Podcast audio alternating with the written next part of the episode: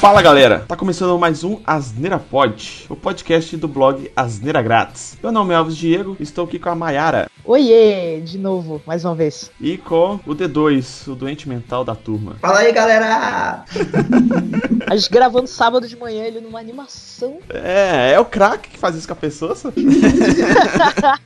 então, hoje vai ser uma gravação aqui de uma sugestão que a Mayara fez no, na gravação do último podcast. E inclusive eu já tinha até feito um post sobre isso que é indicações literárias. No, no post do blog eu te tava indicando lá as crônicas de Arthur, do escritor Bernard Cornwell, que para mim é, na minha opinião, a melhor trilogia ou saga de livros que eu já li, e eu li bastante livros já. É, e a Mayara tava indicando um livro que a gente tava conversando e tal, aí eu falei, ah, vamos criar uma pauta aqui pra, pra gente poder gravar depois. Então, estamos aqui hoje gravando sobre indicações literárias. É, então vamos para o primeiro livro aí, primeira indicação.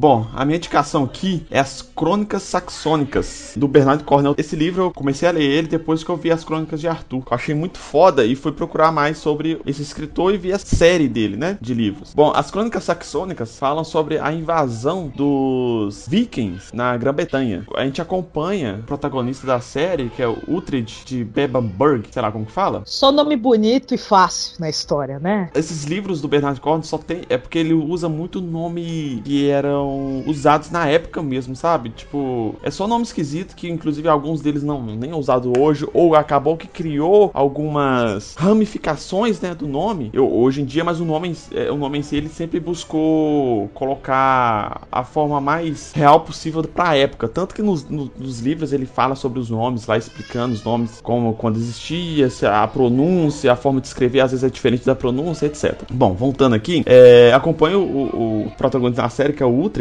ele nasceu como Lord Saxão, na Nortúmbria, que era um, um dos reinos da Grã-Bretanha, ao norte da Grã-Bretanha, e ele é capturado pelos dinamarqueses, que eram os vikings. A história vai acompanhando a vida dele e contextualizando ali a invasão dos vikings na Grã-Bretanha. E quando ele é capturado, ele vira um escravo, e só que ele é meio que adotado pela família, mas ele é meio escravo, só que a família acaba considerando ele como um filho e tal, e vai desenvolvendo o personagem aí e contando a história da, da Inglaterra durante a invasão invasão dos vikings. A escrita do Bernard Cornwell eu curto pra caramba, porque é, o narrador da história, pelo menos nessas duas sagas que eu li, que é a Crônicas de Arthur e Crônicas Saxônicas, é o protagonista. A narração é dele. No Crônicas de Arthur, é como se ele estivesse escrevendo, o protagonista estaria escrevendo a história dele. O protagonista é que tá contando. Isso, mas no, no Crônicas de Arthur ele tá escrevendo mesmo, como se estivesse criando um livro, sabe? Ele escrevendo e. Como se fosse o diário dele? Não, é, é na verdade, ele tá contando a história dele pra um Lorde lá e, e, e, falando sobre o que aconteceu, entendeu? Que como a, a história dele tá vinculada diretamente à, à invasão saxão na, na, na, Bretanha, ele vai contando a história e escrevendo ela, né? Livro, livro carta. É tipo isso. E nas crônicas saxônicas, até um certo volume do livro é, não sei como que vou explicar, mas tipo assim, ele narrando uh, é como se ele estivesse relembrando a história dele e falando, falando até chegar a um certo ponto do, do volume do livro. Aí depois tem um volume do livro para frente que ele conta é, em tempo real, vamos dizer assim, né? Ele narrando em tempo real os acontecimentos da vida dele. É, e essa forma de escrever do Bernardo Cornwell é muito foda, porque ele, ele detalha coisas que a sua imaginação flui muito. Diferente do, do Tolkien, que ele, ele detalha muita coisa, mas detalha mais a ambientação do que a narrativa do, dos personagens. O Bernardo Cornwell, ele conta a narrativa dos caras, entendeu? É, é, é, é como se o cara realmente estivesse narrando a própria vida. Por causa disso, as batalhas ficam muito fluidas e você consegue imaginar a forma que o cara tá executando aquela ação. Descreve muito bem, tipo, uma parede de escudos. Ele fala assim: quando você tá na parede de escudos, você fica morrendo de medo. E quando você bate na, na parede de escudo do inimigo, você consegue sentir o bafo de, dele de cerveja, hidromel. E quando você estoca, né, dá uma facada no, no, no seu inimigo, você consegue só sentir o cheiro de sangue e merda saindo das tripas do cara. É muito foda, assim, a, o nível de detalhamento da, das batalhas que ele faz. É tipo um mestre de RPG. Isso, é tipo isso. Ele é um jornalista que foca muito. É, um jornalista meio estudioso histórico. Ele é, ele é inglês, né? Só que ele vive no. no ele vivia ou vive nos Estados Unidos e tal. E ele acabou que agradou muito dele a história da, da criação da, da, da Inglaterra, né? Da Grã-Bretanha. Então ele foca muito em acontecimentos reais, históricos, só que ele introduz os personagens fictícios na trama e cria o romance a partir disso, entendeu? Então, tipo assim, são fatos baseados na realidade, no mínimo. Evidências, né? Porque, por exemplo, as crônicas de Arthur não tem nada, tem nenhuma fonte concreta de alguns fatos. Então ele vai metendo o romance dele ali no meio. Mas, por exemplo, as crônicas saxônicas tem mais fatos, ele consegue ter mais informações para se basear no na história dele. Então ele vai colocando. E tem outros livros também que ele faz isso. Tem a, a história dele lá que é sobre a, a Revolução Americana, etc. A independência americana, se não me engano, sei lá. Quanto tem mais dados históricos, ele vai incluindo, só que ele vai colocando aquele personagem fictício dele para mover a história, para colocar o romance ali. Romance não necessariamente é. Não é história de amor. Isso, é o romance e a adaptação da, dos fatos reais com a, a, parte ficção dele. Quem não curte muito leitura, que acha que a leitura é meio maçante, tenta ler pelo menos o primeiro livro das Crônicas Saxônicas, porque a escrita é muito dinâmica, então você não fica muito. É, não é muito maçante. E você fica querendo ler sem parar, sem parar, sem parar, sem parar, sem parar. Você vai ler um o primeiro livro, tipo assim, em dias, no máximo, assim. Que em inglês, ah, o livro chama, a série de livros chama The Last Kingdom. E em português, ele acabou que virou Crônicas Saxônicas. E o primeiro livro, em, no, em português, é Crônicas Saxônicas, Telest, é, O Reino Perdido, The Last Kingdom. E teve a série de, de TV, que já tá na segunda, é, terminou a segunda temporada, pela BBC, está adaptando os livros. Assim, eu curti bastante. É aquele negócio, né? Uma mídia diferente. Então, eles têm que é, retratar um pouco diferente do livro. Porque é, é aquele negócio, né? É, é, que tem muito xiita que quer. Ah, não, está adaptando, tem que ser exatamente igual. Não dá para ser assim. Na maioria das vezes, a maioria dos, das adaptações boas, excelentes, elas não são adaptação 100% da outra mídia. Elas têm a, a, a, aquela adequação para a mídia que ela tá indo. E isso faz com que a maioria das vezes a série fica, a, a, a, mídia que tá sendo derivada ali é melhor. No caso da série, eu achei muito legal, a adaptação ficou muito boa, é muito bem ambientada. É, eu achei muito legal. Então, é, leia um livro e veja a série. E um outro detalhe, o livro na versão é, brasileira, né, na versão em português brasileira, a capa, ele monta uma imagem gigante, sabe? Cada livro você colocar ele um do lado do outro. Eu tenho todos os livros aqui, são hoje já lançou 2018 aqui. É, no Brasil foram adaptados 10 livros já da história. Acho que vai sair em 2019 o 11 primeiro. Não tem data ainda para ser lançado no Brasil. Os 10 livros formam uma imagem gigante. Fica muito foda a imagem. Eu vou postar aqui, vou tirar a foto e vou postar aqui no. colocar aqui no post aqui. Eu não sei se vou conseguir tirar foto. Talvez vai ser um vídeo, porque é muito grande. E, e a imagem é muito foda, mostra, tipo, a imagem tá, tá, tá, não tá completa ainda, mas o que dá pra ver é tipo como se estivesse no meio de uma batalha, sabe? Então tem os vikings, tem os guerreiros é, saxãos. É muito foda a imagem. Eu vou colocar aqui é, no post também para vocês verem. É, essa é a minha indicação de livros. Eu sou meio suspeito de falar assim, porque eu curto muito a, a forma de escrita dele e, e para mim é um dos melhores, até hoje, é um dos melhores é, escritores que eu já li, assim.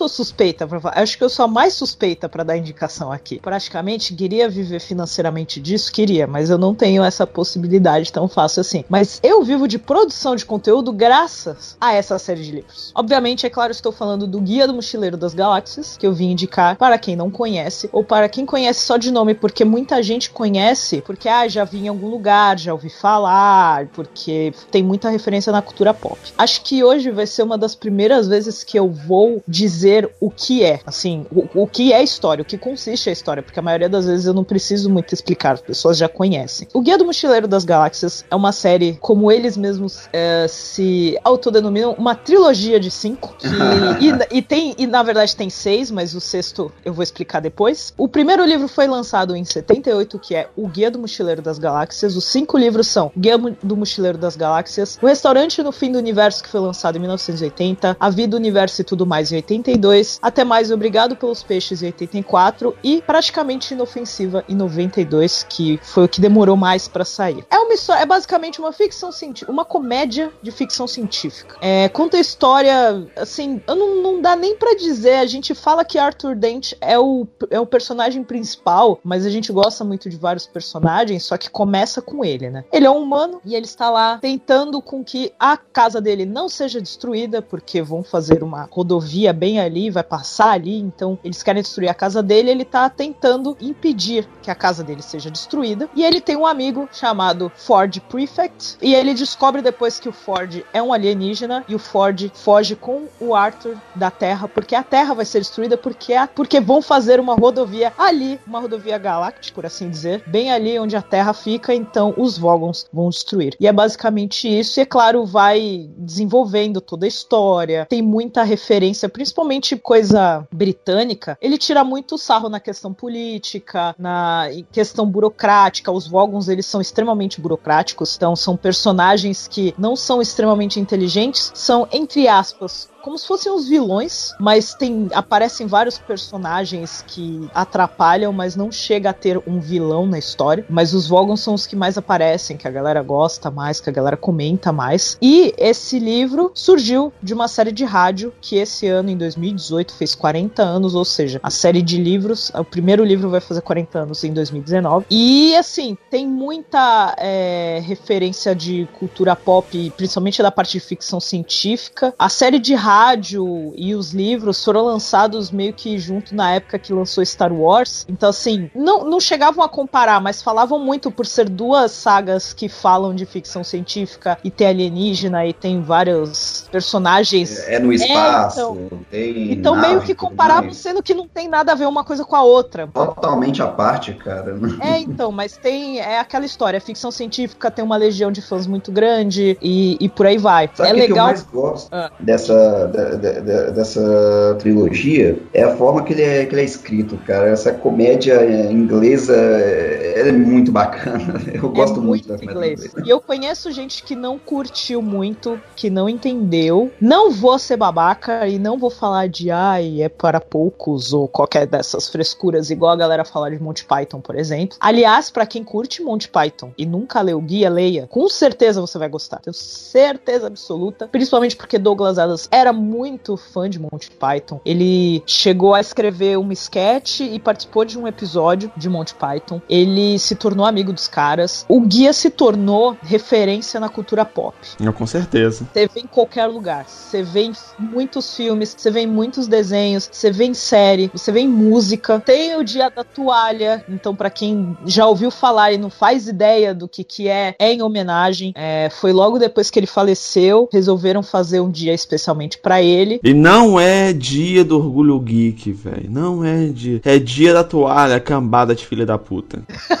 resolveram colocar tudo junto, assim, é, é dia do orgulho nerd, é dia do orgulho geek, é dia da toalha. Pra gente, a gente só comemora dia da toalha. Sair por aí com a toalha na mão e tal. Que aí acabou virando homenagem e é comemorado no mundo inteiro. Apesar de ter os cinco livros. Aí o sexto. O sexto é o E Tem Outra Coisa, que foi lançado em 2009, em comemoração aos 30 anos do primeiro livro. A galera critica muito, mas assim, foi um livro escrito pelo Ian Colfer. Ele escreveu porque a família deu permissão, a BBC deu permissão, tipo, ah, ah, vai lá, você tem os direitos em cima disso. É um livro homenagem. Não adianta você querer de, ai, ah, porque ele tentou imitar ou qualquer coisa assim. Ele escreveu bem o livro, vale a pena conferir. Tem gente que realmente não gosta ou que acha que não vale, mas vale a pena. O Colfer escreve bem. Para quem curte Doctor Who, ele escreveu alguns livros também de Doctor Who e ele é bem conhecido lá na Inglaterra. Então, assim, vale a pena conferir o trabalho dele. E ele fez muita referência. Ele fez referência a Doctor Who, que Douglas Adams escreveu bastante pra série. Ele faz referência a outras coisas que estão relacionadas ao guia, ele traz alguns personagens e apesar de Douglas Adams chegar nos últimos livros, já tava naquela situação de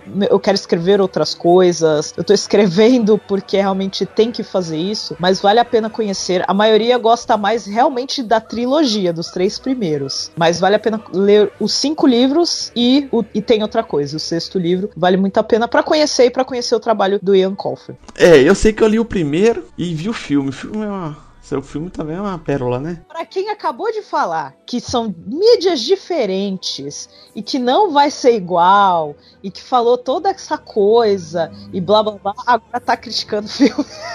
A questão, eu falei o seguinte, que é, existem adaptações que conseguem fazer é, que a mídia derivada consiga ser não melhor ou pior, mas que seja boa da sua, a sua maneira. Mas existem adaptações que ficam uma bosta. Vide Death Note lá da Netflix. Nossa, aquilo ali. Isso que eu ia falar, qualquer live action de anime japonês é isso aí. Qualquer live action de anime japonês tem que ser feito por japonês. Na vez do D2, eu vou falar de uma de uma transposição de mídia que a mídia derivada ficou melhor. Deixa eu chegar lá no D2 lá que eu vou explicar, mas é a minha opinião. Vamos voltar aqui pra Mayara aqui, mas no final do, do, do podcast a gente vai entender o, os, os, dois lados aqui que eu tenho. É, do, do livro eu, eu curti, eu achei legal, mas é, não é uma, um estilo de livro que, que, que me, tá, me capturou assim. Eu já li muitos livros de ficção, Isaac Asimov, é, a maioria deles é, é, de ficção, eu curto pra caramba, mas esse, não sei lá, velho, eu achei legal, mas não é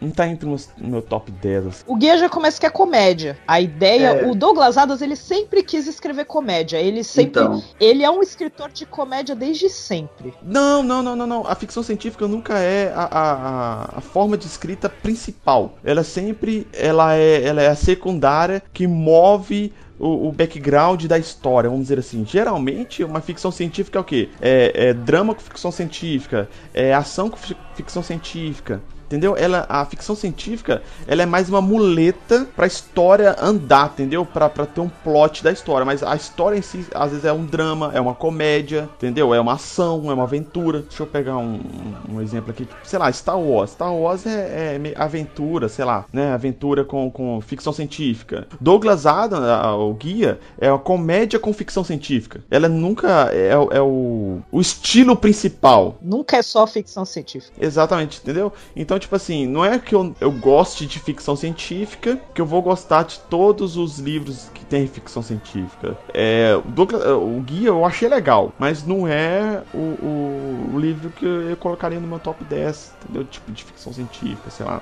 O Douglas Adams em si, no, no geral, ele não é necessariamente um escritor de ficção científica. Ele escreveu o guia. Ele sempre foi um escritor mais no estilo de comédia, ele fez teatro, ele gostava de escrever para teatro. E aí o Elvis deixou claro o descontentamento dele com o filme. O filme baseado é de 2005 e foi feito até com a ajuda do Douglas Adams e era algo que estava sendo desenvolvido bem lá no começo, quando os livros foram lançados, eles já estavam querendo fazer. Aí começaram a falar que não, não vai dar certo a história de ficção científica com comédia para o cinema, não vai rolar, não vai rolar. Lançaram o MIB e fez sucesso. E é uma adaptação. Então assim, foi algo que eles viram que dá certo que funciona. Mas tem adaptação para o teatro, adaptação para TV que é muito boa. Muito bom. Eu, é, realmente você percebe que o Douglas Adams ele é muito, é, ele é muito voltado mesmo para situações de comédia e é claro, né, que negócio, a gente tá falando de comédia inglesa, então não é uma comédia tão visível, é,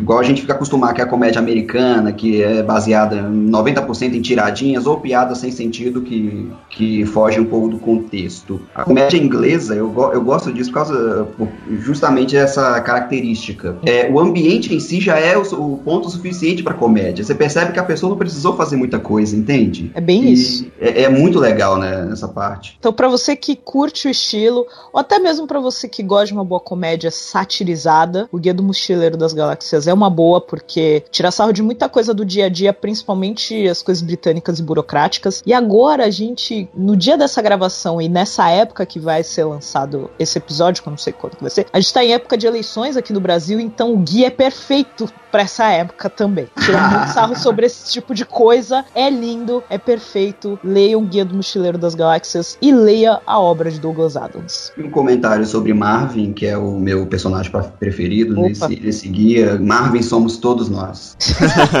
Hashtag somos todos Marvin.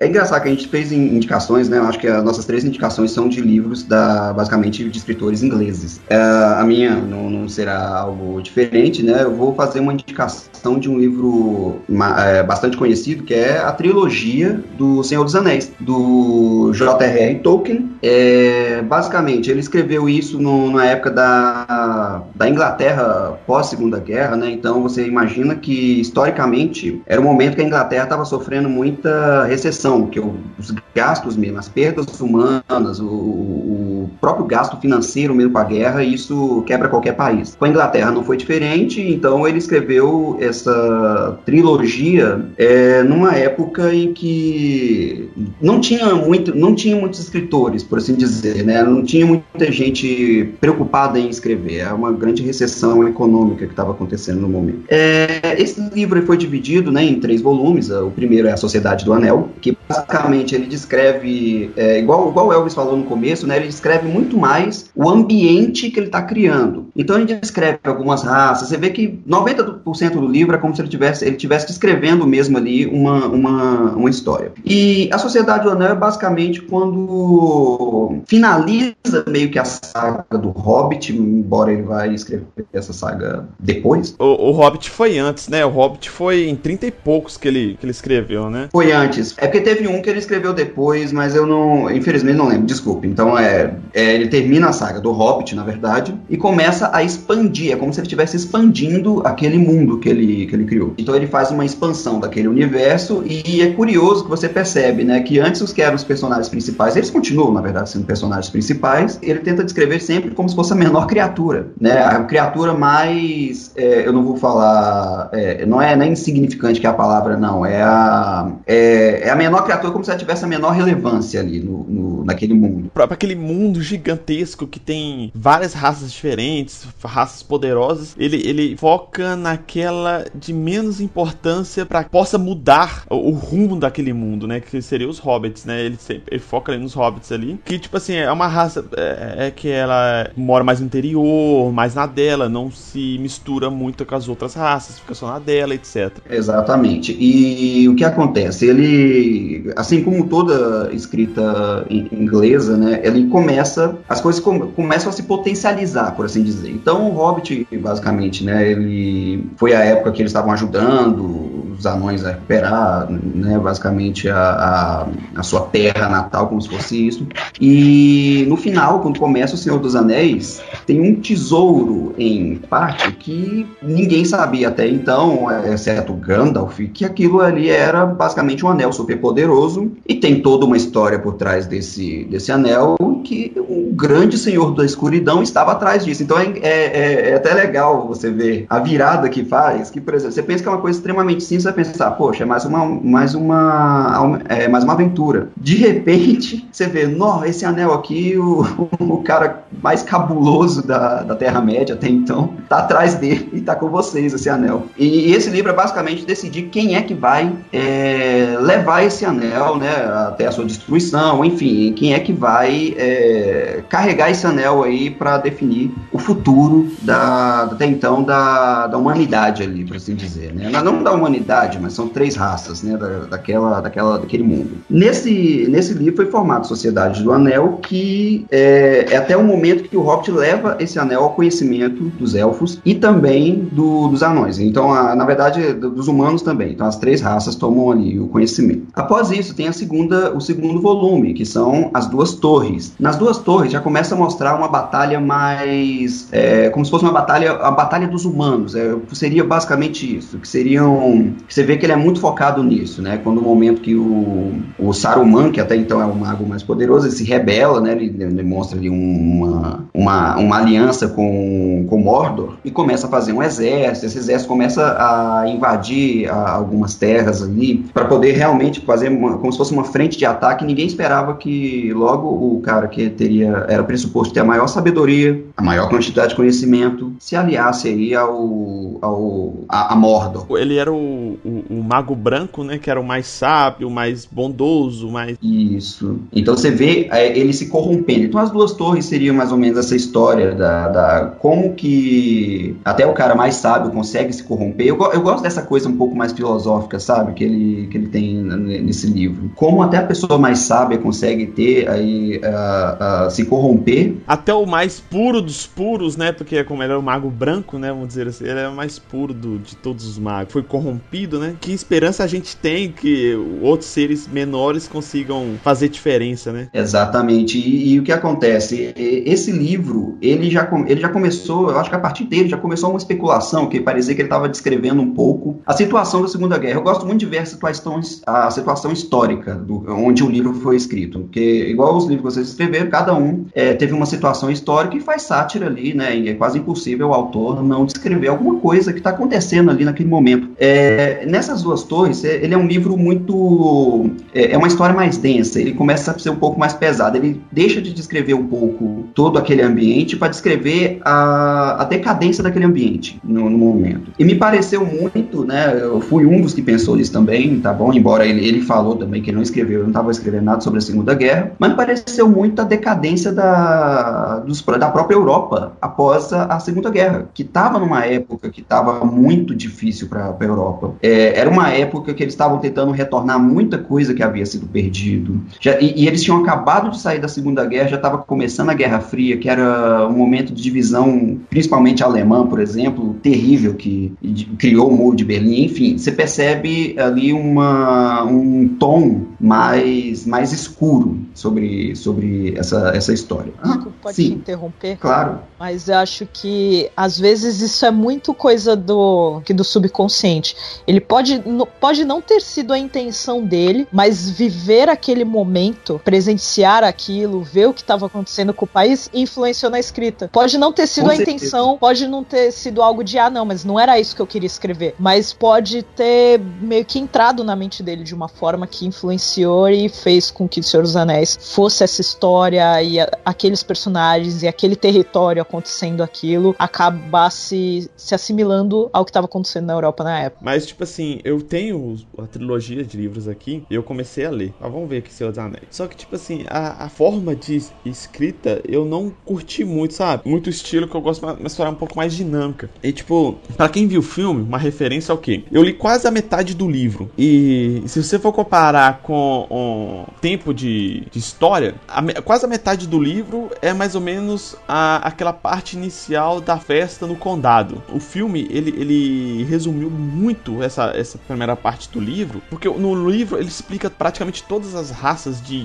de hobbits que existem, e sobre aonde vivem, etc e tal. Ele detalhou demais algumas coisas que, na minha visão, tá? A minha opinião de merda, ele tem exagerado, entendeu? Principalmente no comecinho ali. Eu acho que no comecinho ele tinha que deixar a, a história um pouquinho mais dinâmica para atrair a pessoa a querer continuar a leitura. Lá na frente ele detalhar, entendeu? Talvez tenha me ganhado se tivesse feito dessa maneira. Com certeza. É, isso é igual eu falei no início. Realmente ele tá, tem muito tempo descrevendo ali o ambiente e isso faz com que às vezes a leitura fique é, muito concentrada, às vezes em um único ponto e a ideia dele ele expande tanto aquela ideia que às vezes é difícil manter a linha de raciocínio na hora que você está lendo. Ao contrário do filme, e o filme, inclusive, eu estou elogiando, tá bom? O filme ele é muito bom, foi uma ótima adaptação. É, o filme ele é um pouco mais é, fluido nesse sentido, porque justamente por adaptação de mídia, ele precisou cortar algumas coisas e é, até mesmo porque o filme já mostra o ambiente visível, né? A ima é, aquele, igual, é, literalmente aquele negócio, imagem vale mais que mil palavras, não é isso? Então, como ele já tem a imagem, a mídia de imagem ali, fica mais simples, então fica uma história mais fluida. Embora ela ainda é muito longa, você percebe até pelos próprios filmes, por se tratar de uma história de guerra e uma história aí de invasão, que nunca é algo é, trivial de se falar. No caso da, desse segundo volume, né, As Duas Torres, ele descreve muito mais essa questão da invasão, né, principalmente a criação de uma nova raça, né, de, de, de orcs, né, o...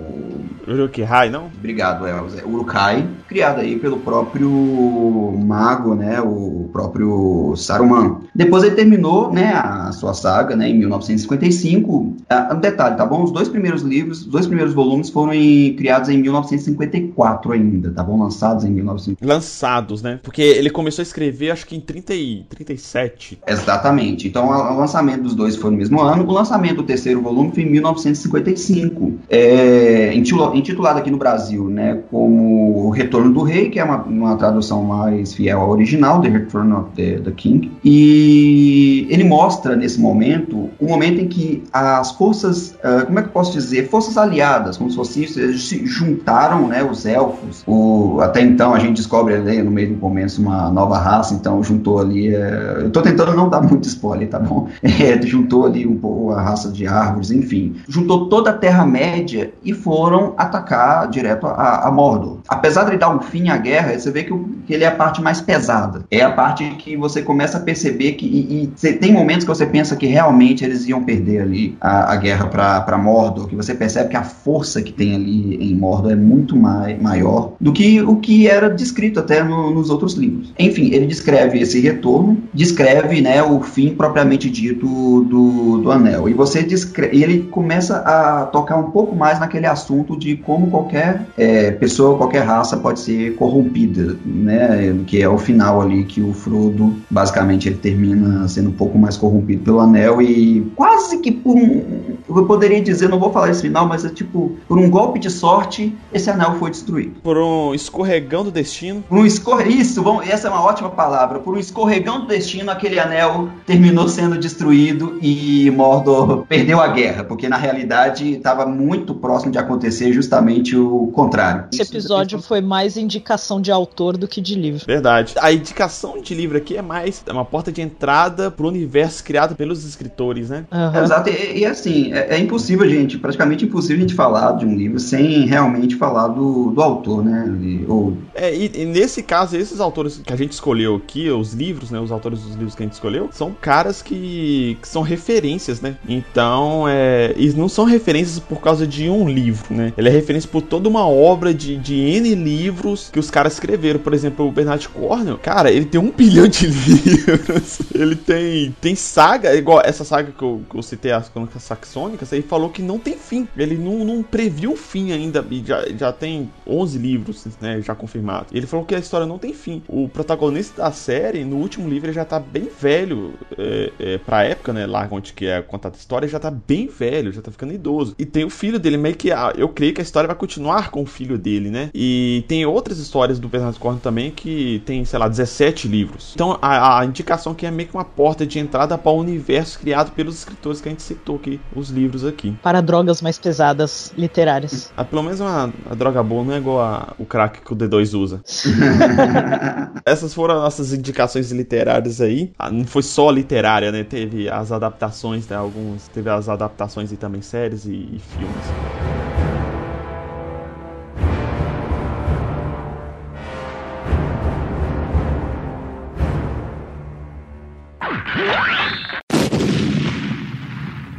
Então, meus amigos, é, assina o feed do Asneira Pod nos aplicativos, podcasts do iOS, do Google e dos outros agregadores também. O Asneira Pod está lá também. É, sigam Asneira Grátis nas redes sociais, no twitter.com.br Asneira Grátis facebook.com.br asneiragrátis e o e-mail de contato nosso aqui é contato.asneiragrátis.com.br. É, por favor, comentem o que vocês acharem das recomendações literárias e se vocês têm alguma recomendação para nós aí também, pra gente, pra gente ler e talvez futuramente até fazer uma, uma indicação, um review desse livro aqui no, no, no, site. Não briga com a gente que não teve escritor brasileiro, mas eu vou dar uma dica muito interessante, que é assim, eu já recebi livros de autores independentes para fazer resenha no blog. Então é bem legal, então eu tenho conhecido bastante escritor, então eu tenho livros de escritores brasileiros que, assim, participam de eventos, então uma dica principalmente para quem vai em evento, tipo CCXP, essas coisas assim, vá no Artist Alice do, dos eventos, que além de desenhistas, você vai encontrar muitos escritores de livros e quadrinhos. Então vale a pena conhecer, dar uma olhada nos escritores, que tem muito brasileiro escrevendo muita coisa boa. Tem, com certeza. É, inclusive, eu gostaria de deixar uma indicação aqui, tá bom? Qualquer livro da Kéfera. No, God, please, no! No! Ah, velho, tomar no cu desse drogado, velho. Não, Não, não, por favor, evitem esses livros. É... Agradecer aqui mais uma vez a Mai pela participação dela. Como já falei no último, a galera curte bastante a participação dela aqui no podcast. Muito obrigado, Mai, pela participação nessa última. A gente essa gravação aí num sábado de manhã. Fazendo me acordar cedo no final de semana. Espero que não seja muito incômodo aí, né? Mas muito obrigado aí pelo apoio. Eu que agradeço. é sempre um prazer gravar com vocês. É muito divertido. E mesmo sendo sábado de manhã, não tem problema. Foi legal. Ainda mais falar de algo que a gente gosta bastante. Nossos, querendo ou não, nossos autores favoritos, nossos escritores favoritos, é sempre bom. E, aproveitando a deixa da, dessa coisa de autores independentes, escritores independentes brasileiros, eu vim aqui pedir encarecidamente. Seguinte, para quem me conhece, eu tenho dois podcasts, que é o Papo Vogon e o Inquisição Pangaláctica, lá no Obrigado pelos Peixes. O Inquisição Pangaláctica é um podcast de listas, listas de qualquer coisa, qualquer coisa mesmo. E eu faço em parceria com o Thiago, ele escreve no site andartolo.com, que é o site quase mais completo sobre Monty Python no Brasil, e ele escreveu um livro sobre Monty Python, que é a história quase de definitiva de Monty Python. Então, esse é o primeiro brasileiro que escreveu sobre Monty Python há anos, ele, tá, ele fez muita pesquisa, ele começou a ver que não tinha muitos livros ou muita coisa sobre. Assim, você acha muita coisa falando, ah, porque a BBC fez isso, fez aquilo, mas assim, você não vê detalhes sobre as pessoas que fizeram, pessoas que participaram, pessoas famosas que têm relação com Monty Python. E ele tá fazendo uma campanha para lançar esse livro, porque ele precisa de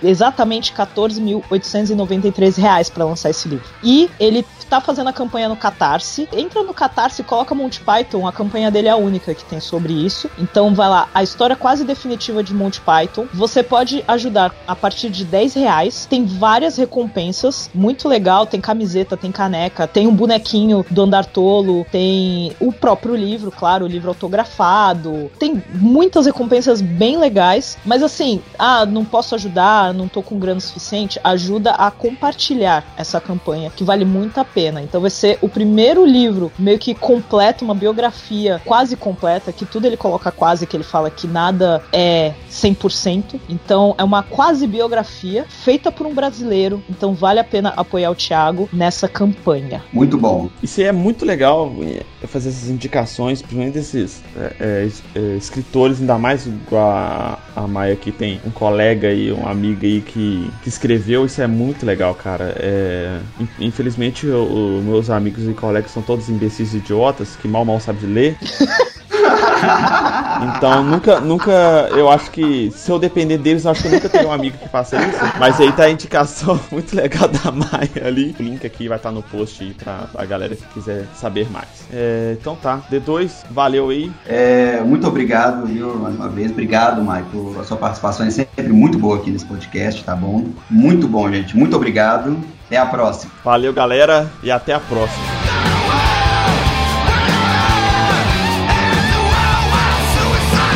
Antes da gravação, eu chamei ele aqui, ô D2, vamos gravar? Ele falou, não, pera aí, eu tô na Cracolândia aqui, Zé, rapidão, tô indo pra aí. Só terminar o cachimbo aqui, tô indo pra aí. Deixa eu abastecer.